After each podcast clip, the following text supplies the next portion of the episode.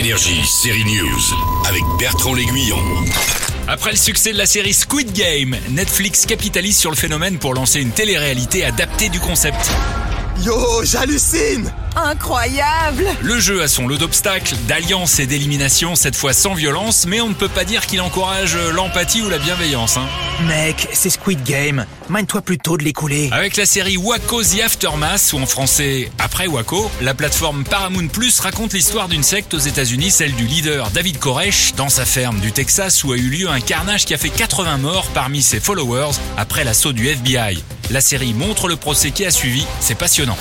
Enfin aujourd'hui sur France TV Slash sort la série Split. Rien à voir avec le film Split, c'est une histoire d'amour entre une cascadeuse et la star qu'elle double. Elle quitte son mec et l'hétérosexualité. Dans cette série qui dénonce le système patriarcal, on y trouve la sœur de Timothée Chalamet, Pauline, que j'avais rencontrée au Sérimania de Lille. Elle est beaucoup plus francophile que son frangin, la star de Dune. Très française, je dirais même. ouais.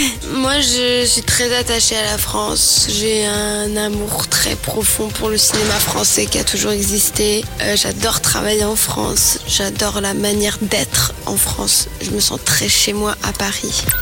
Pour découvrir Pauline Chalamet direction France TV Slash avec Split. Split comme Split Screen, c'est riche en mise en scène, mais faut que je vous avoue, c'est pas ma meilleure série du moment. Hein. À la semaine prochaine. Énergie, série News.